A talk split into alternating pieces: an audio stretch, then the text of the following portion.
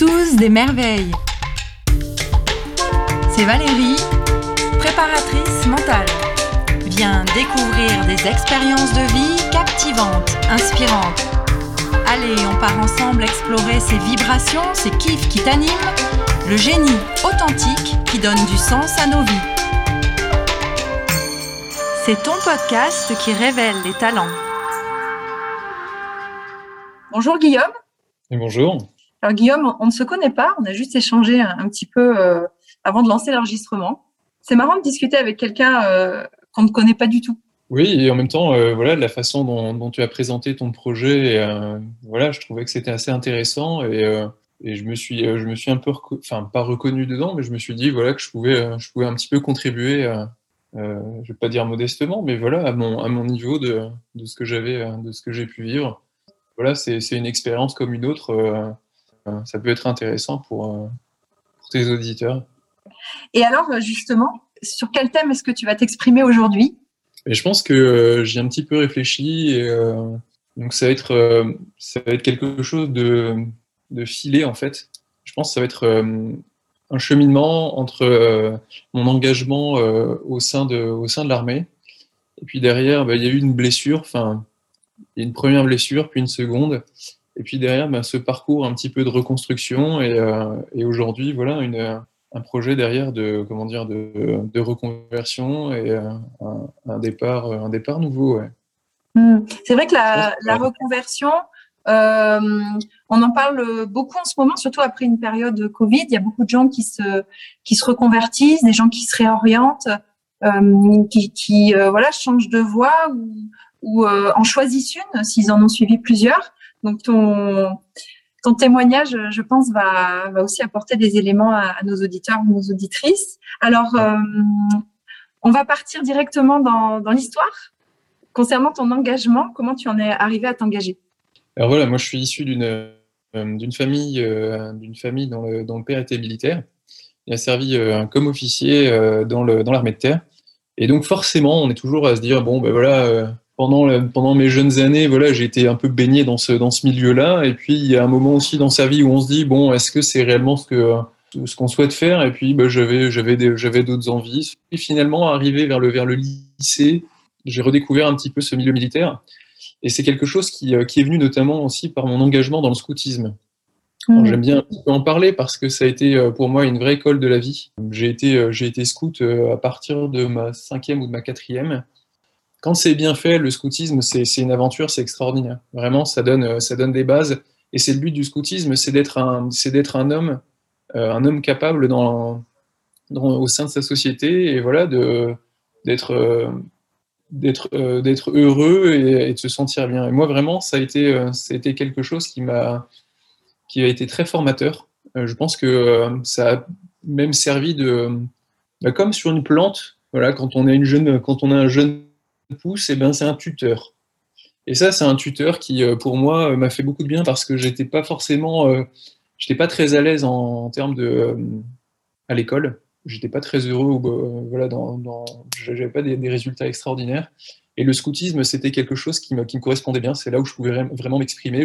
Il y avait, y a du côté manuel, il y avait du côté sportif, donc ça m'a fait beaucoup de bien. Il y a cette espèce de notion, à un moment, du service le service, voilà, c'est quelque chose qui, euh, du coup, c'est, euh, on peut servir de différentes manières dans sa vie. Mais euh, voilà, ça peut très bien être quand on est médecin, on est dans le service, quand on est infirmier, quand on est pompier. Il y a le service missionnaire aussi qui se fait à travers les, engagements, que ce soit comme, comme moine, comme prêtre ou ce genre de choses. Et puis moi, j'avais choisi, je m'étais orienté quand même, je suis revenu certainement influencé voilà, par le, par euh, voilà parce que j'avais vu de, de, de, la vie de mon père et je l'ai vu heureux je l'ai vu heureux dans ce qu'il faisait et je me suis dit bon ben voilà c'est quand même une, une, chouette vie et ça me correspond bien finalement pour revenir au, à ton parcours de, scoutisme il y a, y a, aussi le, le côté euh, grade où euh, on apprend des choses et, et, on a des grades. Alors, je le dis pas souvent, mais j'ai été Jeannette. et euh, c'est vrai qu'on on, apprend des, des, valeurs.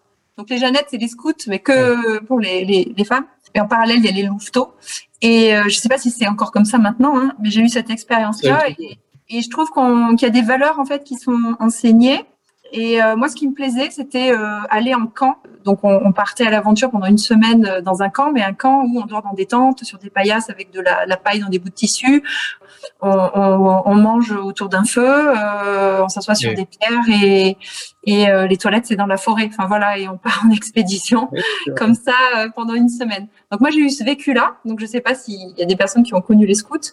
Et en fait, il y avait cette notion de grade. Alors, est-ce que toi euh, aussi, c'était une notion euh, peut-être qui t'amenait à certains repères? Moi, ça me perturbe. Moi, c'est quelque chose, je-. Moi, je trouve que euh, c'est fait, enfin, dans le mouvement dans lequel j'appartenais, je trouvais que c'est quelque chose qui, qui justement est très bien vécu parce que l'autorité se fait à travers, euh, il y a, en fait, oui, c'est-à-dire que, en gros, euh, ne peut y accéder que quelqu'un qui a été investi. Et pour être investi, donc c'est un chef qui va désigner un, un chef en dessous de lui, et il va y avoir donc un, il va y avoir une espèce de protocole avec une, avec une formule pour dire aujourd'hui, je vais te confier la patrouille euh, du lynx tu, tu auras, ce sera charge à toi. C'est-à-dire, il y a vraiment cette notion de aujourd'hui, tu vas être un chef. Et être un chef, euh, c'est- pas n'importe quoi. Ça veut dire que tu es chargé d'une certaine mission et tu devras aider tes, euh, aider tes scouts euh, voilà, dans ce genre de choses. Mais pour accéder à ce statut de chef, c'est quelqu'un qui, bah, pendant des années, a, a franchi les différentes étapes du, euh, du scoutisme. C'est une belle progression dans laquelle, eh ben voilà, on apprend d'abord, euh, on fait un chemin pour d'abord faire son engagement qui est la promesse. Puis après, on va passer différents niveaux, et ce qui permet au La bout d'un moment d'avoir différentes responsabilités. Jusqu'à- blanche. Oui, par exemple, euh, c'est- des, des histoires de euh, seconde classe, première classe, et puis des badges ou des brevets majeurs. Et Mm. puis voilà, c'est tout un tas de. Je trouve que c'est un rapport à l'autorité qui est relativement sain. C'est-à-dire, il nous est, on nous a choisi un chef. Euh, si le chef fait bien les choses, euh, voilà. Et surtout, c'est que après donc l'investiture du chef, il y a l'allégeance de la patrouille. Ça veut dire que le jeune scout vient, il met sa main sur celle de son chef, qui va la recouvrir, et en fait, le jeune scout lui dit euh, que, en, voilà, en gros, il va lui dire oui, je te reconnais comme étant mon chef, et oui, je t'aiderai dans bah, pour que la patrouille euh, fonctionne le mieux. Donc c'est Mm. une sorte d'engagement moral, sauf que quand on fait un engagement moral à 12, 13, 14 ans, euh, c'est quelque chose qui, je trouve, voilà, on a le choix ou non de le faire. À ce moment-là, on se dit, bah, on vient d'adhérer à un mouvement, ça fonctionne comme ça. Et finalement, moi, je sais que bah, mes scouts, euh, enfin, moi, comme scout, je l'ai toujours très bien vécu. J'ai encore contact avec beaucoup de mes scouts. Aujourd'hui, j'ai 32 ans. C'est des super bons, des super bons amis et c'est des, des super bons gars. En fait, c'est acquérir de la maturité par euh, des responsabilités. Et en plus, il y a une reconnaissance de son chef. C'est ce que tu as vécu, toi, au scout. Oui, exactement. C'est vraiment, enfin, euh, c'est euh, déjà nous familiariser avec un monde qui n'est pas forcément le nôtre. Euh, quand on est enfant, en plus, on a un rapport à l'autorité qui est l'autorité parentale, qui est quelque chose qui, à mon avis, n'est pas évident à gérer à ces, âges-là. Et finalement, ça permet de faire vraiment une transition, de trouver, bah, pour ceux qui, par exemple, sont issus d'une famille dans laquelle ils ont très peu de frères ou très peu de sœurs, ou alors c'est les aînés, ou alors c'est les derniers, ou alors ils sont enfants uniques. Finalement, c'est, on est tous logés à la même enseigne. Et finalement, c'est une mini-société. Alors, c'est une mini-société un peu idéalisée, mais c'est euh, un système dans lequel euh, voilà, on reconnaît une autorité. C'est une autorité qui, a, qui a priori, est compétente, euh, et c'est une autorité d'expérience. Alors après, voilà, euh, on- il y a toujours bah, voilà, des, des, des, bah, voilà, des, des- caractères ou ce genre de choses, mais globalement, moi, je sais que dans ma progression et dans le mouvement auquel j'appartenais, qui était celui des scouts d'Europe, c'est quelque chose qui s'est toujours très bien passé. Et euh, je trouve qu'effectivement, ça a donné une certaine. euh, bah, ça m'a apporté énormément en termes de, de, maturité. Euh, Alors, peut-être pas sur le coup. Euh, c'est vrai que j'avais le sentiment, moi, dans le, voilà, que ce soit au collège ou au lycée, je, je sais que j'appartenais à des classes où il y avait très peu de gens qui faisaient ça. Ça n'a pas toujours été très populaire, le scoutisme. Il y a eu de nombreuses histoires, pas toujours, euh, pas toujours reluisantes. Je trouve ça dommage parce que euh, malgré tout, ça reste une très belle école, une belle école de la vie et on y apprend énormément de choses. Et je sais que moi, ça m'a vraiment servi derrière pour faire la, la transition. Ok, et, euh, et donc, euh, suite au scout, en plus, tu avais le modèle de ton père qui était heureux dans son métier. Oui, c'est une notion importante encore une fois parce que sans non plus l'idéaliser, je, voyais voilà, je voyais qu'il était euh, était euh, heureux. Et surtout c'est quand euh, à, partir d'un certain âge j'ai commencé à rencontrer des gens qui travaillent avec lui, à pouvoir avoir des discussions et de voir que ces gens-là avaient de la considération pour mon père. Et donc ça voulait dire que finalement il était aussi reconnu dans son métier, il avait voilà un certain nombre d'indicateurs. Et mon père, lui, est parti dans la voie des officiers, alors que moi, j'ai fait un choix qui est un petit peu différent. bon, voilà, pour le, je dirais que pour les, civils et pour ceux qui ne sont pas de, de ce milieu-là, la différence n'est pas, pas, pas énorme. Mais enfin, en gros, pour, pour résumer les choses, l'armée euh, on, peut, on peut dire qu'en termes de hiérarchie, c'est euh, trois grands groupes. Euh, il y a les soldats, les militaires du rang, donc, qui représentent, on va dire, la partie action, c'est ceux qui ont, voilà, c'est eux qui vont agir. Après, il y a le sous, la partie, le corps des sous-officiers. Eux, ils font la transition entre la partie des militaires du rang et la partie des officiers. Et donc, ils sont, ils sont, voilà, ils sont vraiment à, euh, c'est vraiment ce, maillon, ce relais entre les deux. Et la partie officier, qui elle, elle est à, la conception et au commandement. Euh, et donc, c'est euh, voilà, le, il ne faut pas imaginer non plus que c'est très cloisonné. Je dirais que les seuls endroits où c'est relativement cloisonné, c'est dans la marine, où ils ont besoin d'un certain nombre de, voilà, de procédures. Après, je m'avance pas trop là-dessus parce que je n'ai pas été marin, euh, mais bon, voilà, c'est des milieux, c'est très particulier, notamment les, sous-mariniers, ce genre de choses. C'est un milieu très spécial. Euh, voilà, c'est pas aussi cloisonné dans l'armée de terre. Et dans l'armée de terre, alors on commence soldat, puis sous-officier et officier, ou alors il y a directement peut-être des, concours pour être officier. Comment ça se passe? C'est vraiment un cheminement? Alors, soit donc on choisit d'être soldat, et effectivement, donc là on passe, euh, on passe simplement des, enfin simplement, il n'y a pas besoin de diplôme pour devenir euh, militaire du rang. Euh, n'importe qui peut se présenter. Il faut simplement réussir les tests, les tests qu'on fait dans un, dans un, centre de recrutement, qui sont à la fois des tests psychotechniques et des tests et des tests physiques. Et je crois qu'il faut avoir malgré tout quand même son, faut avoir fait sa JAPD. Enfin, je sais plus si ça s'appelle comme ça aujourd'hui, mais voilà, ça fait partie des choses à avoir faites. et puis après, il y a aussi la partie, on va dire, justice. Il faut pas avoir de casier. Enfin, on peut avoir un casier, avoir des histoires, mais voilà, vaut mieux éviter de, d'avoir des, problèmes de ce côté-là. Un sous-officier, donc c'est le, premier grade du sous-officier, c'est sergent. Le sous-officier, lui, peut faire un recrutement, ce qu'on appelle direct, c'est-à-dire directement euh, à la sortie, euh, enfin, il faut avoir un bac, soit bac général, bac pro, euh, peu importe, s'il faut le bac. On passe les tests de recrutement, qui sont à peu près les mêmes que pour les militaires du rang, sauf que l'objectif derrière, c'est d'aller directement en école de formation sous-officier à l'école nationale sous-officier d'active à Saint-Mexan-l'École. Donc ça, c'est la formation qui va s'étaler sur huit mois, à l'issue de laquelle on obtient voilà, le grade de sergent. Donc sergent, c'est le grade, c'est le grade qui permet de, commander un groupe de, euh, de 8 personnes, c'est-à-dire voilà, il y a juste le, enfin, un groupe c'est 10 personnes, mais sur ces huit personnes, sur ces 10 personnes, il y a le chef de groupe et l'adjoint. Voilà, après c'est voilà, ça c'est le, on va dire c'est le, c'est la base.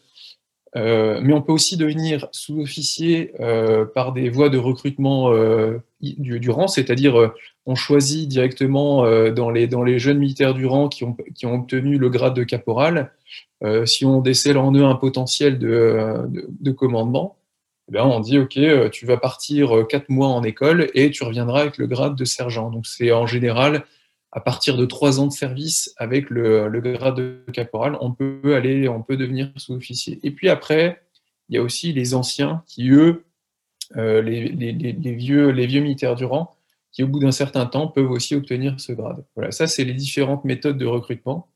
Donc c'est assez perméable finalement.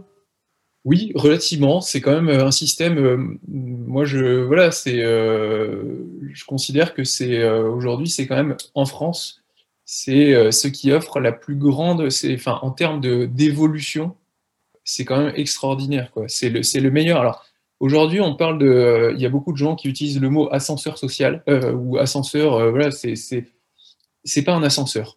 C'est une échelle ou un escalier parce qu'ils considèrent qu'il y, a une notion d'effort. Là, l'armée, c'est qui a envie de réussir peut se donner les moyens et peut y arriver. J'ai connu des. Moi, j'ai l'exemple d'un chef d'équipe euh, il a commencé, il était militaire du rang. Euh, aujourd'hui, il est capitaine. Euh, donc, il est devenu, il est passé par les stades de sous-officier puis d'officier. Il a tout fait au mérite et il a vraiment énormément donné. Et aujourd'hui, ben, voilà, il se prépare à passer un BTS en plus en, parallèle. Et, alors, toi, ton parcours, comment tu as évolué? Alors moi j'ai un parcours qui est assez atypique parce que j'ai choisi, donc je voulais rentrer en école de sous-officier directement puisque j'avais le, le bac comme j'avais un petit peu de temps entre le moment où j'avais passé mes tests et le moment où, j'avais, où je devais rentrer en école, je vais me préparer durant cette période-là. Et, en fait, l'armée m'a proposé de faire un contrat de volontaire de l'armée de terre en attente. Mm. Finalement, c'était pour moi l'occasion de connaître la condition de militaire du rang. C'est-à-dire, le, le, deal, c'était je m'engageais comme soldat au titre du premier régiment de chasseurs parachutistes à Pamiers. Donc, euh, et, j'allais suivre une formation générale initiale pendant trois mois. Donc pendant trois mois, euh, j'ai appris le métier de soldat. Donc c'est la formation de base de tous les soldats de l'armée. Donc globalement, on fait à peu près, euh, c'est simplement, c'est que voilà, le milieu parachutiste fait que c'est un peu rugueux, c'est de la rusticité. Les formations militaires, il y a des marches au béret, il y a des marches à la fourragère, ce genre de choses. Et, et voilà, moi je sais que j'ai passé trois mois qui ont été extrêmement intéressants et bénéfiques. Je m'en suis jamais vanté ou voilà, je, mais ça m'a permis de savoir un petit peu comment, comment ça fonctionnait, ce que c'était aussi que d'être commandé? Euh, parfois, on est commandé par des gens qui sont, c'est pas évident à dire, hein, mais il y a des gens qui sont plus cons que soi, euh, qui sont pas forcément très malins, mais ils nous commandent. Ils ont grade et il faut faire avec. Mmh. Euh, c'est une sorte de réussir à gagner de la légitimité déjà pour toi et aussi pour, les autres en tant que chef. Oui, je pense que euh, voilà, c'est, j'avais pas forcément envie de passer tous les grades des militaires du rang. En revanche, là, j'avais l'occasion de commencer en bas. Euh, et, voilà, enfin, quand je dis en bas, voilà, c'est réellement ce que c'est et c'est pas, c'est pas péjoratif. Et voilà, c'est, j'ai commencé, euh, j'ai commencé comme ça, même si c'était que trois mois. Ça, voilà, ça m'a permis de voir un petit peu comment c'était et, surtout, je m'y suis fait de, de, très bons copains que j'ai retrouvés. Bon, voilà, j'avance un peu, mais tous ces gars qui faisaient partie de ma formation, il se trouve qu'on euh, ne le savait pas, mais deux ans plus tard, on allait se retrouver bah, à 8000 km de là, en plein centre de l'Afghanistan. quoi. Donc ça a été très particulier. Et alors, dans ton parcours, comment tu en es arrivé euh, à atterrir en Afghanistan, justement? Alors, euh, donc pour reprendre un petit peu la chronologie, juste après ma formation de militaire du rang, je suis parti en école de sous-officier, j'ai été formé pendant huit mois. À l'issue des huit mois, mon classement m'a permis de choisir le premier régiment de hussards parachutistes à Tarbes. Euh, en qualité de, de chef d'engin euh, blindé.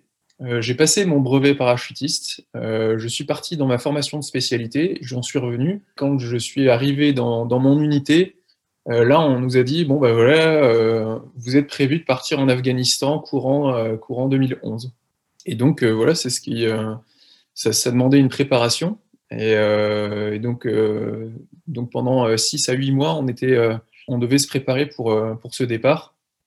Et donc moi, ça allait être ma première opération extérieure. Donc c'était vraiment quelque chose qui, euh, je commençais. Euh, à l'époque, à l'époque, l'Afghanistan, ça avait déjà une grosse réputation de. Enfin voilà, c'était, on était après le Ouzbin, donc c'était, c'était quand même un, moment très particulier où voilà, l'armée française avait perdu beaucoup de soldats pendant pendant une embuscade. Et donc on savait que c'était un, c'était un territoire qui était très dangereux. C'est-à-dire que voilà, on peut bien partir sur des missions, euh, des missions en Afrique où on va au Sénégal ou euh, des, missions qui sont quand même relativement euh, cool en termes d'engagement opérationnel. Voilà, après, faut, ça peut basculer à tout moment, mais voilà, c'est quand même un peu plus soft. L'Afghanistan, je commençais directement par voilà quelque chose d'assez rugueux, on va dire. Et, donc pendant pendant pendant ces huit mois, il a vraiment fallu faire preuve de polyvalence parce que nos chefs ne savaient pas du tout comment nous utiliser à ce moment-là dans notre dans notre spécialité. Euh, savoir voilà comment gérer euh, la, formation. Et puis finalement, enfin voilà, ça a été hyper intéressant pour moi cette période-là parce que ça m'a permis d'acquérir énormément de, compétences. J'étais vraiment, euh, voilà, j'étais, je suis parti, je suis parti en, voilà, sur la période de, printemps 2011. Et vraiment, j'étais, je me sentais vraiment prêt pour ce, pour ce départ. Après, voilà, il y a toujours une, il y a toujours une phase d'incertitude. Hein. Donc, tu te sentais prêt euh, physiquement, mentalement, et, est-ce que justement, tu avais une équipe avec euh, des, chefs et comment ça se passait en fait sur le collectif qui partait là-bas? Est-ce que tu savais avec qui tu partais? Je pense que physiquement, mentalement, euh, j'étais prêt. On a quand même une, une préparation opérationnelle qui, euh, qui, est assez importante à ce moment-là mmh. euh, et qui est vraiment, c'est l'idée de monter en puissance. C'est pouvoir se dire, OK, à partir du moment où vous arrivez sur le territoire, vous devez, ça commence tout de suite. Et c'est réellement ce qui s'est passé. C'est-à-dire que moi, au bout de trois jours, ça faisait trois jours que j'étais en Afghanistan. Bah, au bout de trois jours, j'ai eu mon baptême du feu. En trois jours, enfin, j'ai attendu trois jours. Trois jours, je suis sorti du camp, ma première sortie, on est sorti. Je me suis retrouvé dans une vallée et on était là. Et il y a un moment, le soir, ça a commencé à tirer et ça a tiré pendant une heure et demie. On s'imagine pas. Enfin, moi, c'est voilà, moi j'avais en termes de préparation, voilà, c'est ça qui est bien, c'est que pendant huit mois, ben, on est, il y a ce collectif effectivement. et je pense que c'est ça aussi. On reconnaît beaucoup de, courage aux soldats. Le courage se fait à travers notamment le voilà cette espèce d'esprit d'équipe. Nous, ce qui va en plus nous le milieu para a ce côté euh, euh, très fraternel, notamment autour du béret rouge. C'est vraiment une grande identité. Et je pense que euh, c'est quelque chose qui, qui nous soude énormément. Il y a un côté, certes, un petit peu viril, mais il y a, beaucoup de valeurs à travers ce, à travers ce béret rouge, des valeurs de sacrifice, des valeurs d'engagement. et, et on s'est préparé à tout ça. Et justement, ce qui avait de bien, c'était d'être plusieurs soldats comme ça à, à se préparer euh, ensemble à cette, euh, à cette mission. Et euh, tu parles de, des bérets rouges. Est-ce qu'il y avait une, vous aviez une devise particulière? C'en est une générale ou il y en avait aussi une pour votre collectif à vous? En fait, oui, il y a, il y a une devise. Chaque unité a sa propre devise. Moi, la devise de mon régiment, c'est si tu as tout perdu, souviens-toi qu'il te reste l'honneur. voilà, ça c'est la devise du régiment. Après, je sais que euh, le régiment d'infanterie avec lequel on était, donc le premier régiment de chasseurs parachutistes, qui étaient les leaders sur, sur cette opération, voilà, eux ont leur propre devise. Je pourrais vérifier, euh, je ne veux pas me tromper, ça a été mon régiment, mais je ne veux pas me. ouais, a priori, c'est vaincre ou mourir, mais après, chaque compagnie a sa propre euh, devise. et nous, c'est pareil, chaque, chaque petit peloton, enfin, moi, mon peloton aussi avait. c'est une sorte de cri aussi de ralliement, voilà, un petit truc qu'on fait quand on doit se quand on arrive à la, euh, la fin d'une journée ou la fin d'un commandement, voilà, on, donne le, le, cri de ralliement. C'est vrai que dans les, dans les équipes sportives, et euh, moi je le propose aussi en stage cohésion, les, les euh, petits cris de guerre, les petits gestes, enfin toutes ces routines de groupe, en fait, elles sont importantes parce qu'elles elles nous unissent, elles nous rappellent nos valeurs, elles nous rappellent ce qu'elles font là. Et parfois, certains peuvent penser que c'est un peu ridicule, alors que pas du tout, parce que c'est vraiment quelque chose qu'on incarne, surtout dans l'armée. Et euh, c'est marrant parce que là, on peut même faire un trait avec ce que euh, je disais auparavant à propos du scoutisme. Euh, le scoutisme, les patrouilles propres, elles ont leur cri de patrouille et elles ont aussi leur devise. Et c'est mmh. des choses qui sont, sont, vraiment sont inscrites et font effectivement l'identité et font ce, bah, ce ciment qui, qui, unit en tout le monde. Et je pense que voilà, c'est important d'avoir une, voilà, une phrase, quelque chose qui, qui, puisse nous unir. Moi, je sais que voilà, c'est vraiment ce qui nous a unis en mission, c'était beaucoup ce qui nous a unis, je pense, c'est le béret rouge. On était entre parachutistes et euh, c'est quelque chose qui, je pense, nous a aidé vraiment à faire face à, beaucoup d'épreuves. Et euh, justement, tu, nous as parlé de, cette première épreuve du feu. Euh, comment tu l'as vécu Comment se sont passés les temps extrêmes? On va pas parler de temps forts, c'est plutôt des temps extrêmes parce que ta vie était en danger, ainsi que la vie de ton peloton, de ton unité. Est-ce que tu, tu, as eu des temps donc extrême. Est-ce que tu acceptes de revenir dessus et de le partager avec nous? Oui, oui, bien sûr. C'est des choses qui, euh, voilà, pour moi, euh, c'est des moments, c'est effectivement, c'est des moments intenses. Certains diront donc extrêmes, effectivement. Avant de partir en mission, je me disais, mais comment ça va se passer ce moment-là? Et on le redoute parce que euh, finalement, au fond de soi, moi, j'ai, enfin, je, suis à ce moment-là un petit chef. Je suis sergent. En tant que sergent, je suis à charge d'armes, d'âme, pardon. Euh, et vraiment, être à la charge d'âme, c'est se dire, ben voilà, j'ai des gars que je dois commander. Euh, de moi dépend euh, beaucoup de choses aussi. Alors là, j'avais un petit groupe, ou alors après, plus tard, j'avais un petit équipage. en fonction des décisions que je pense prends, ça aura, ça aura un impact. Et finalement, juste avant de partir en mission, je suis allé voir un ami de la famille qui, lui, avait connu les engagements opérationnels au feu. Je lui avais demandé un petit peu comment ça se passait. Et il m'a dit, ça se passe bien, tu le verras, tu le sentiras. Donc finalement, je suis parti en me disant, bah, je ne sais pas trop ce qui va se passer. De toute façon, je verrai bien sur place. Et, euh, c'est ce qui s'est passé. Il y a, enfin, on est pris, c'est un moment de surprise, ça ne se prépare pas. Euh, typiquement, bah, voilà, c'était au bout de, au trois jours. Moi, je ne pensais pas que d'emblée, on allait, euh, on allait se retrouver. Dès la première fois que je sors du camp, que je me poste au bout de, après une journée être resté au même endroit, bah, le soir, donc c'est un moment voilà, ils, savent, euh, ils savent attendre les bons moments. Ils savent que nous, on est une relève, donc on n'est on pas forcément dans la même dynamique que les gens qu'on a relevés. Donc on n'a pas, voilà, on n'est pas préparé à ce genre de choses. Et finalement, c'est voilà, ils disent on va essayer de taper un, coup fort parce que euh, on va les prendre au moment où ils viennent d'arriver sur le territoire et au moment où euh, c'est symboliquement c'est un moment qui pour eux c'est ils le savent, ils ont du renseignement, ils savent que voilà on est une nouvelle unité et euh, c'est leur façon de nous accueillir quoi. ouais, ils disent bon il y a quelque chose à jouer. Et donc c'est pour ça que directement c'est parti de quelques échanges de feu à un, échange beaucoup plus soutenu et c'est un moment effectivement enfin aujourd'hui, j'y repense, euh, repense sans problème et je, enfin, je me souviens que c'était euh, finalement que la préparation bah, m'avait beaucoup aidé parce que bah, dans ces moments-là, je suis resté très lucide malgré le fait qu'il y ait euh, des échanges de coups de feu et ça tirait énormément. Et en même temps, bah, voilà, faut penser à des petites choses du genre, faut aller à, repartir, voir les gens qui sont autour de soi. Et finalement, toutes ces choses-là, bah, pour moi, je les ai faites naturellement. c'est quelque chose qui, et donc c'est là où je me dis, bah, finalement, bah, toutes ces, tous ces mois et ces mois de préparation, et puis je dirais peut-être même juste avant, avant ça, même tout ce qui m'a conduit à, arriver à ce moment-là, ça m'a servi. Et j'ai pu vivre ce moment-là assez sereinement, je dirais. Mmh. Tu avais atteint un niveau d'expertise où justement tu avais beaucoup de choses qui étaient automatisées et ça te libérait en fait euh, euh, de l'attention pour plutôt te focaliser sur les, les, les adaptations à faire. C'est-à-dire, euh, j'ai automatisé euh, voilà, le fonctionnement des armes tellement je me suis entraînée. Et finalement, euh, stratégiquement parlant, j'ai des schémas en tête et je vais choisir le bon parce que il me reste des, des, qualités attentionnelles à ce moment-là, des ressources attentionnelles à ce moment-là. Exactement. Je pense que c'est quelque chose qui tout, tout, le monde n'est pas bâti de la même façon. Ça, il faut le reconnaître. Il y a des gens, même en ayant suivi une très bonne préparation, arrivés au combat, la peur, c'est quelque chose qui ça ne se, enfin voilà, la façon de gérer la peur, il n'y a, pas 36 solutions. C'est euh, soit on est dans l'attaque, soit on est dans la prostration, soit on est dans la fuite. Hmm. C'est les trois schémas qu'on peut avoir sur la peur.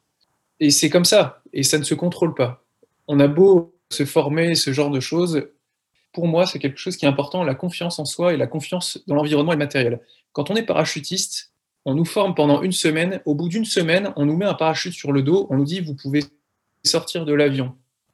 Il y a des gens qui étaient dans mon avion, ils m'ont dit c'est la première fois que je monte dans un avion et c'est la première fois de ma vie où du coup bah, je vais devoir sortir de l'avion en fait en marche.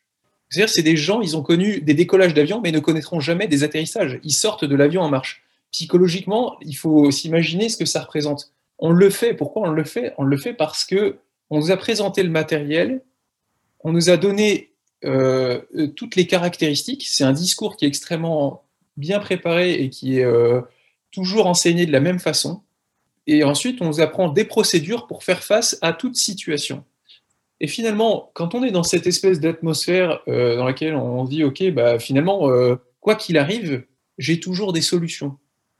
Donc j'ai confiance. Donc je dis à ce moment-là, et surtout c'est avant moi, il y a quand même, avant moi, personnellement, il y avait plus de 650 000 parachutistes qui avaient eu leur brevet. Donc je me dis, mmh. a priori, si eux, ils l'ont eu, voilà, je, pourrais m'en sortir. Et donc finalement, euh, quand on se retrouve pareil au, contact et au feu, je pense que euh, moi, dans, enfin, mentalement, j'ai cette espèce aussi de, de, confiance et de me dire, OK, j'ai un matériel qui fonctionne, j'ai des équipements de protection, et puis effectivement, euh, le fait d'avoir eu des, des, procédures fait que on se libère d'un certain poids, on n'est pas dans, dans l'émotionnel, on est dans, le, dans la procédure. on me tire dessus, je riposte ou euh, voilà, je, je, fais un compte rendu, j'essaye de voir ce qui se passe, j'observe. Voilà, donc on se raccroche à ce genre de choses. Finalement, bah, pour moi, je ne suis pas en train de, de subir l'action, je suis en train d'être dans l'action. Hmm. Ça, c'est vraiment c'est quelque chose qui, euh, dans l'armée, euh, c'est important. Ouais en fait, tu es dans l'instant présent plutôt que d'être dans, dans l'analyse. C'est vrai qu'il existe plusieurs champs attentionnels. Il y a des champs attentionnels euh, où on va être plutôt dans l'analyse, dans la réflexion stratégique, etc. Et toi, euh, finalement, on vous apprend à être euh, dans le bon champ attentionnel celui de l'instant présent, celui où on est dans l'action, on agit. On appelle ça la flexibilité attentionnelle, savoir faire des switches entre j'analyse, j'agis, j'analyse, j'agis, mais assez assez rapide pour pas rester que dans l'analyse. Et ça, on le retrouve aussi dans le sport. À partir du moment où on commence à réfléchir au lieu d'être dans l'action et que cette réflexion prend trop de temps, euh, eh bien là, on, sort de cet instant présent. Donc finalement, vous êtes euh, euh, à l'armée vraiment bien entraîné à cette concentration, à, donc bien choisir le champ attentionnel à être dans l'action. Oui, je pense que ce qui est intéressant dans ce que tu viens de décrire, euh, l'instant présent, c'est quelque chose sur lequel moi j'ai dû, dû me pencher énormément parce que c'est très particulier. C'est-à-dire que quand j'étais au combat, je me sentais extrêmement bien. C'est difficile à en parler parce que finalement, on est quand même dans une situation où on est en train d'utiliser un armement de guerre. On s'expose soi-même à la mort et on donne aussi la mort. C'est des conditions qui sont très particulières. Euh, moi, j'en parle assez librement, ça peut déranger, mais c'est des choses qui, voilà, ça fait partie de, ça fait partie aussi de, des choses qu'on doit, doit gérer. Euh, il se trouve que quelques années plus tard, je me suis retrouvé euh, dans une situation en Afrique, dans une embuscade, et je me suis senti extrêmement bien, alors qu'on me tirait dessus de deux côtés. C'est un moment où finalement on se demande pourquoi est-ce qu'à ce moment-là, je me sens bien parce que justement, on est dans l'instant présent. Ça veut dire qu'à ce moment-là, dans ma vie, euh, il n'y a pas de passé, il n'y a pas de futur. Et finalement, ce qui est marrant, c'est que moi, après, j'ai pas mal bouquiné. Euh, j'ai vu, euh, vu le travail, notamment de voilà, il y a une vraie recherche aujourd'hui de la, méditation de pleine conscience ou ce genre de choses. C'est être, savoir s'ancrer dans l'instant présent. Mmh, exactement c'est un, entraînement, hein, c'est un travail, cette euh, mindfulness. Et aussi, je voulais juste faire le parallèle avec euh, l'état de grâce, le flow que tous les sportifs recherchent. Donc là, on est vraiment euh, dans l'atteinte de ce flow, de cet état de grâce. Et effectivement, en mindfulness, on, est focus sur une seule chose et, on est on est vivant, on est présent entièrement, sans pensée parasite, etc. Et donc toi, c'est ce que tu as pu vivre. Oui, c'est un effet qui est décuplé c'est un effet dans lequel on se sent pleinement euh, vivant, euh, où on perçoit même le, la perception et, peut être modifiée. C'est-à-dire, moi, je voyais les choses avec beaucoup de couleurs. Je percevais absolument tout. Moi, j'associe ça à une sorte d'état de, de, grande lucidité. Je captais absolument tout. voilà, je, je, voyais les choses, tout ce qui était très rapide, je le voyais très facilement. Et on arrive à prendre des décisions assez facilement aussi. Et finalement, enfin, c'est des, des, états qui, euh, parce qu'ils ne sont pas déclenchés et prévus, sont encore plus intenses. C'est l'effet de surprise fait que on ne s'y prépare pas. Il n'y a pas une préparation à ça. C'est que je pense intérieurement, encore une fois, il y a des gens chez qui ils vont être dans, le, dans la riposte, qui vont être machin. Il y en a d'autres qui vont être prostrés, qui le vivront mal. Moi, je fais partie de ces gens où j'étais dans le, je reprenais directement le, le lead. J'étais pas, j'avais pas forcément la sensation d'être d'être dépassé. Et, et, finalement, je, ce qui moi me perturbait derrière, c'était simplement dire pourquoi est-ce que je me sens bien à ce moment-là? La réponse vient de là et c'est aussi la difficulté après, c'est bien quand on rentre, quand on rentre en métropole, quand on rentre en France, finalement, c'est de retrouver une vie dans laquelle euh, on ne peut plus retrouver ce genre de choses.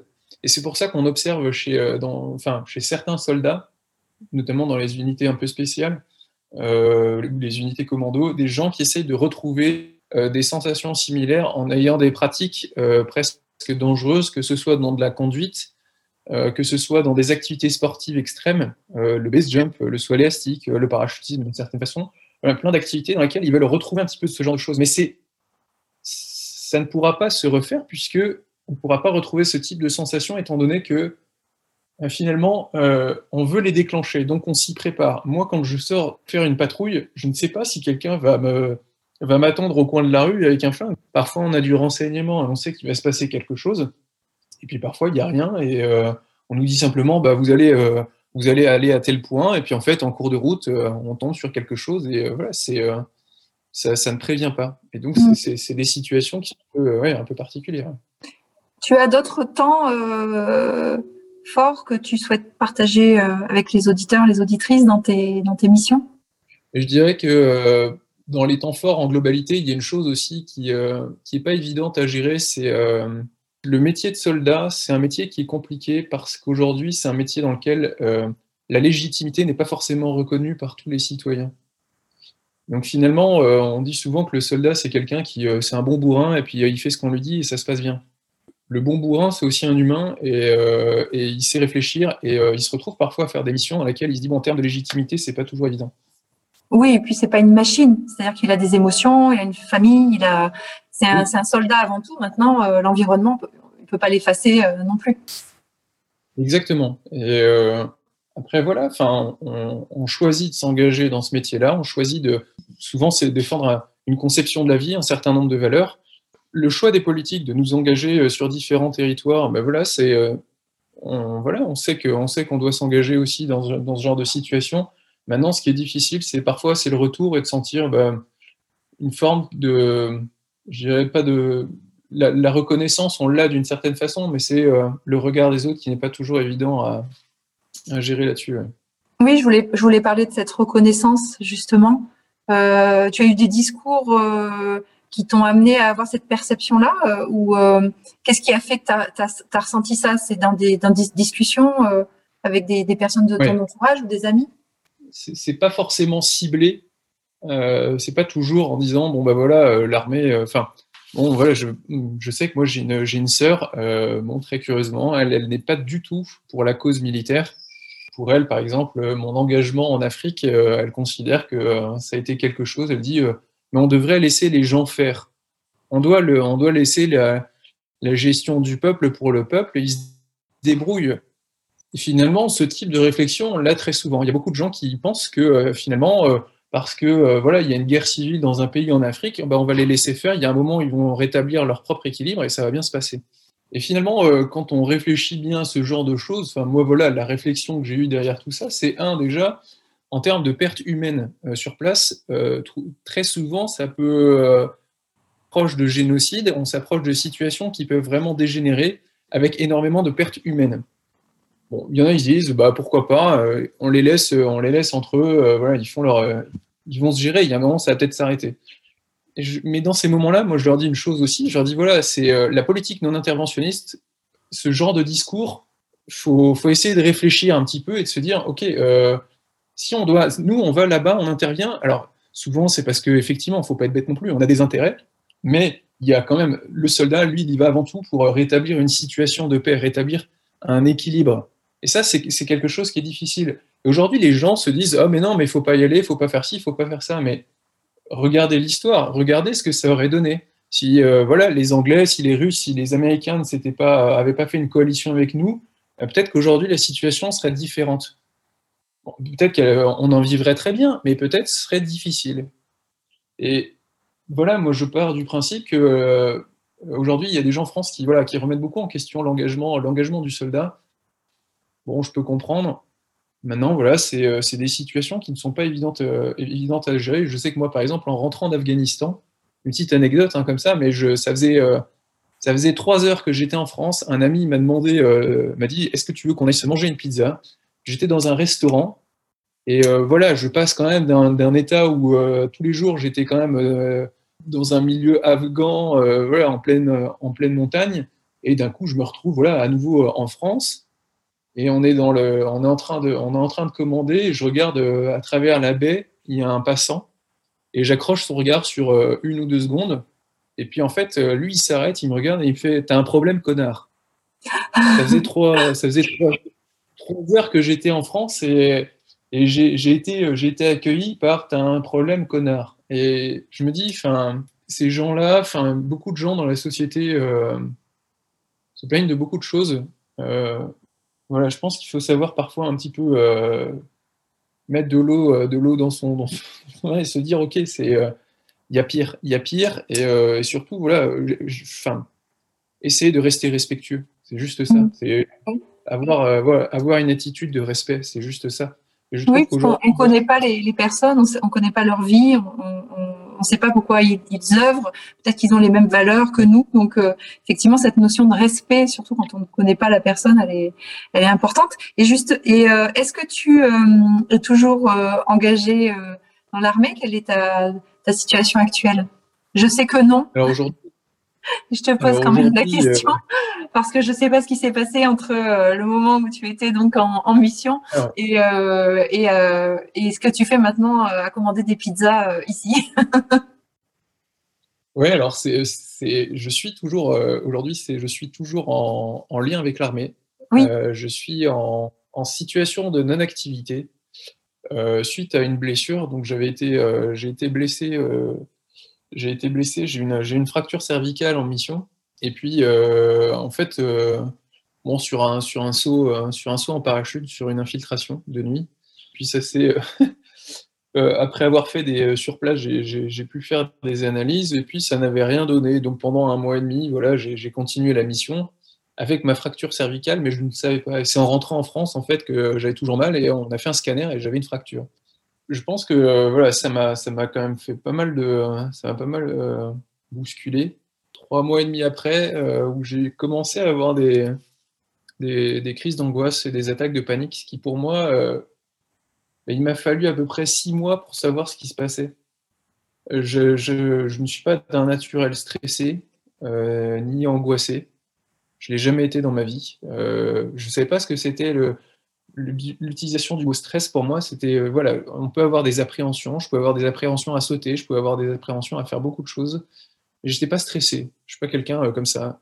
Et là, d'un coup, je me retrouve à avoir des, enfin, ouais, des, des, des, attaques de panique. Et donc après, voilà, j'en ai, fait, j'en ai fait le, rapport à ma hiérarchie et donc j'ai pu consulter. et voilà, bon j'avais enchaîné pas mal de missions euh, qui étaient assez difficiles. Et donc, euh, au début, ils ont enfin voilà, je faisais un burn-out.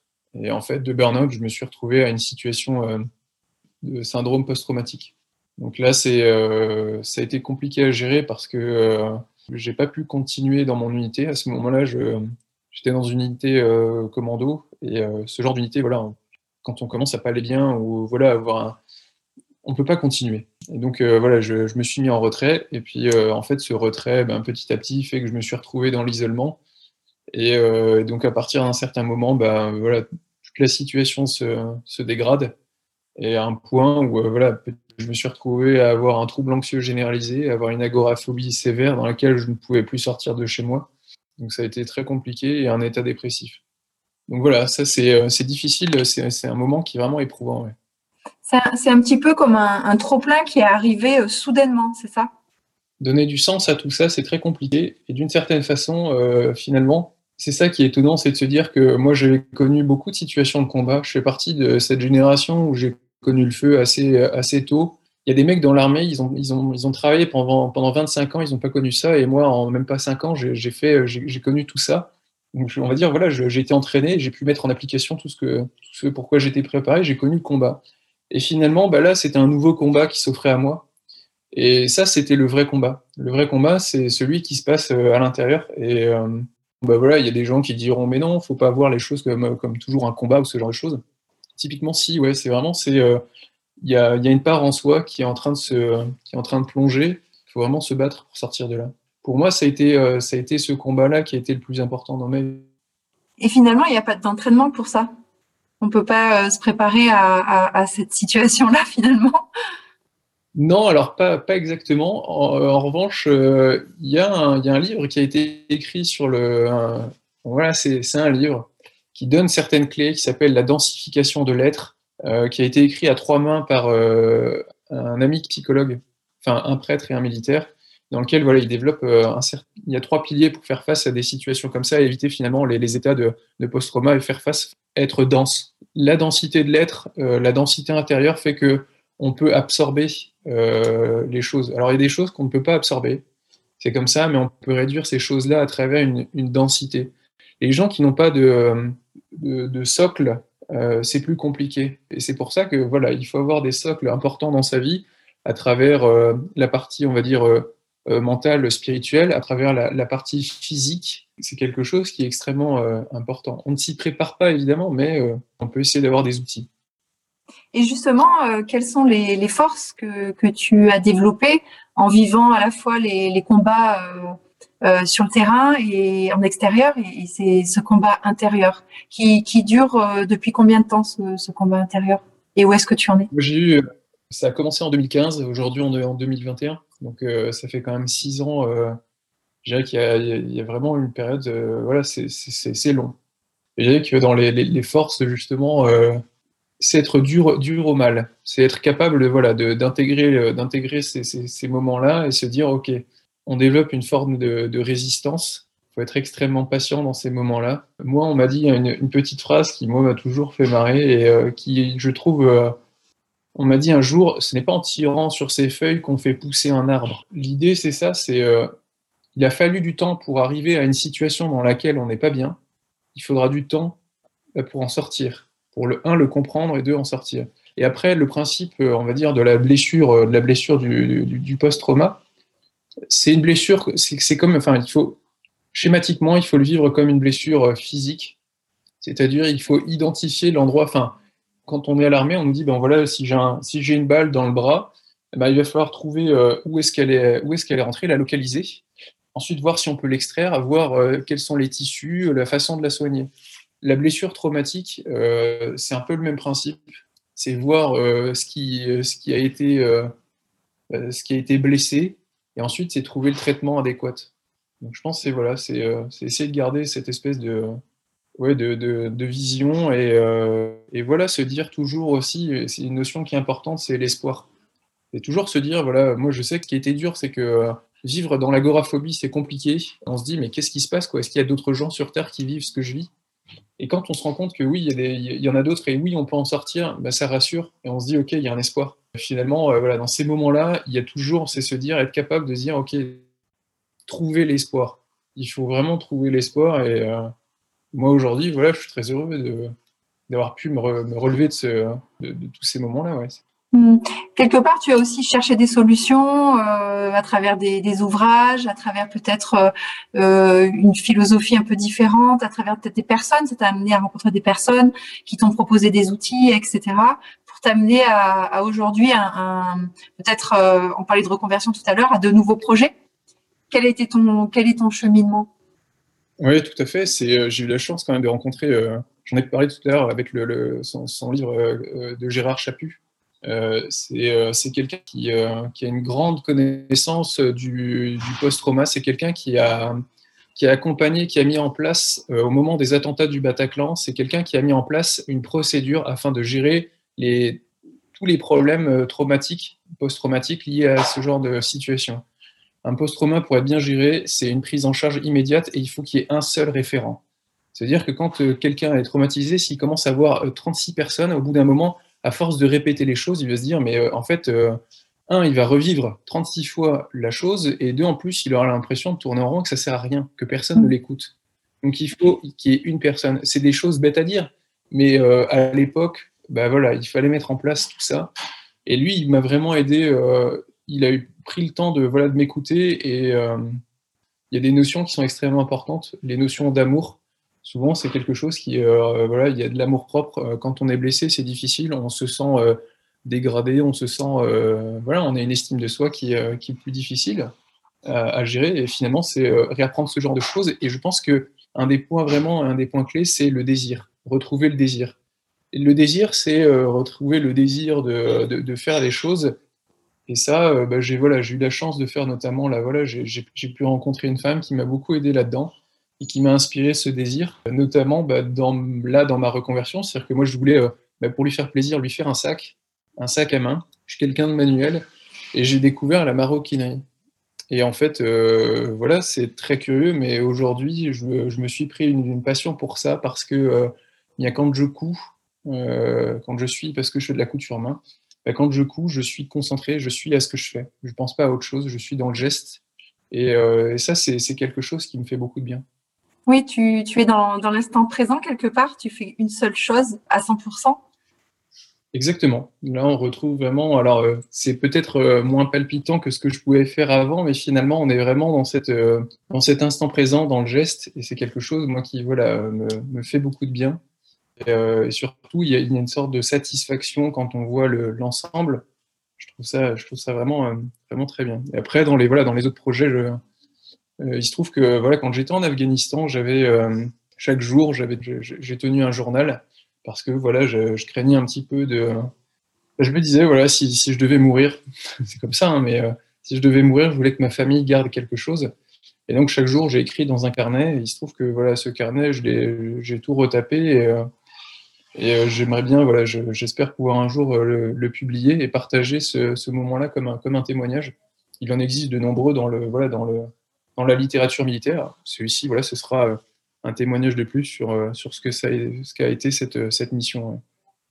C'est aussi une façon de peut-être de transmettre ton expérience. Tu l'as dit à, un moment donné que quelqu'un t'avait expliqué comment ça se passait. Peut-être que toi aussi, c'est une façon de transmettre et de préparer d'autres d'autres soldats.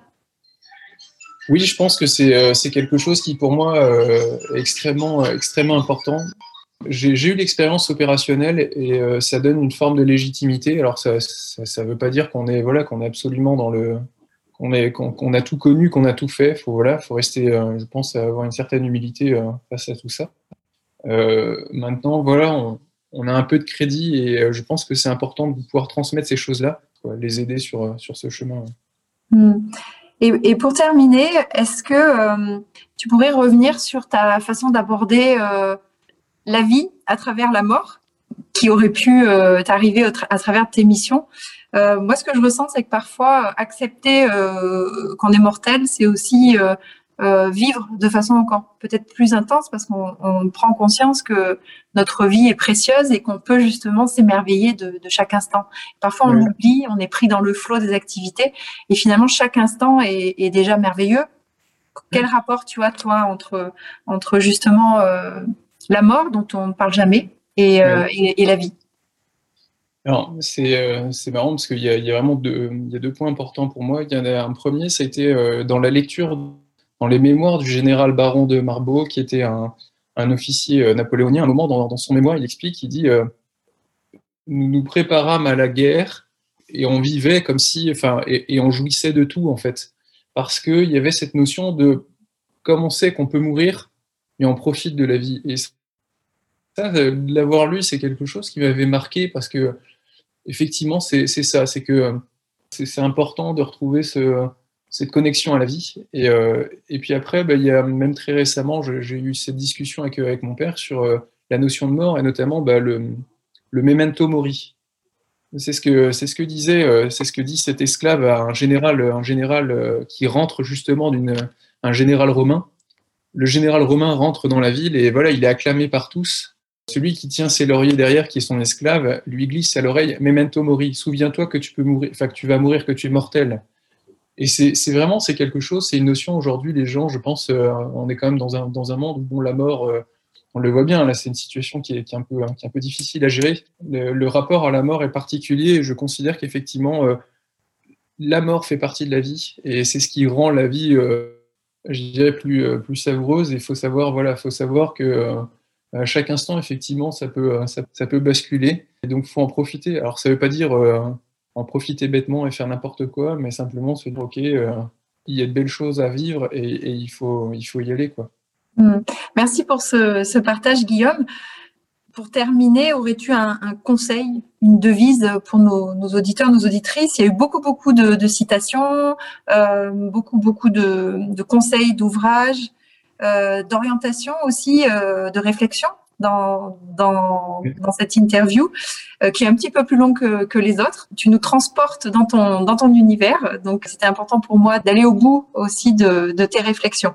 Donc est-ce que tu aurais une devise, un, conseil, une citation?